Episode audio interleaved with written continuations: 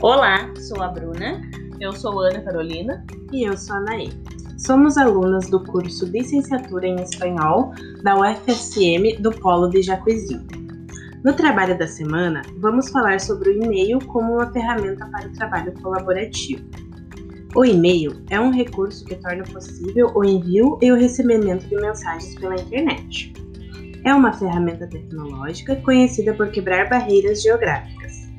Ele permite a troca de mensagens instantâneas entre pessoas de todo o mundo, desde que possuam computadores ou outros dispositivos.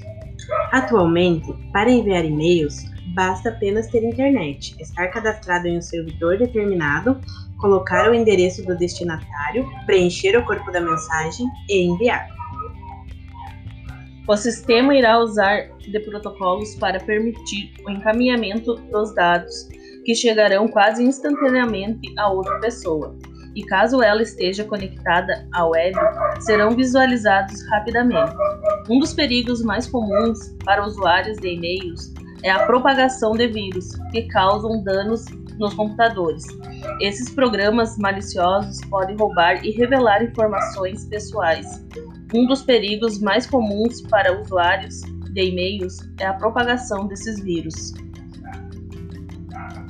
O e-mail pode ser utilizado como uma ferramenta para a educação, pois pode ser um meio de comunicação entre professores e alunos na EAD.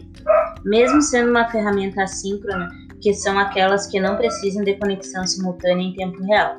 Sendo assim, mesmo que os alunos e professores não estejam conectados ao mesmo tempo, é possível dar continuidade às atividades e é muito utilizada como meio de comunicação. Aquele que é desconectado do tempo e espaço em que o emissor e o receptor se comunicam na medida que tenha tempo disponível e as respostas deixam de ser imediatas. Fonte mundoeducação.ol.com.br e mundoescola.uol.com.br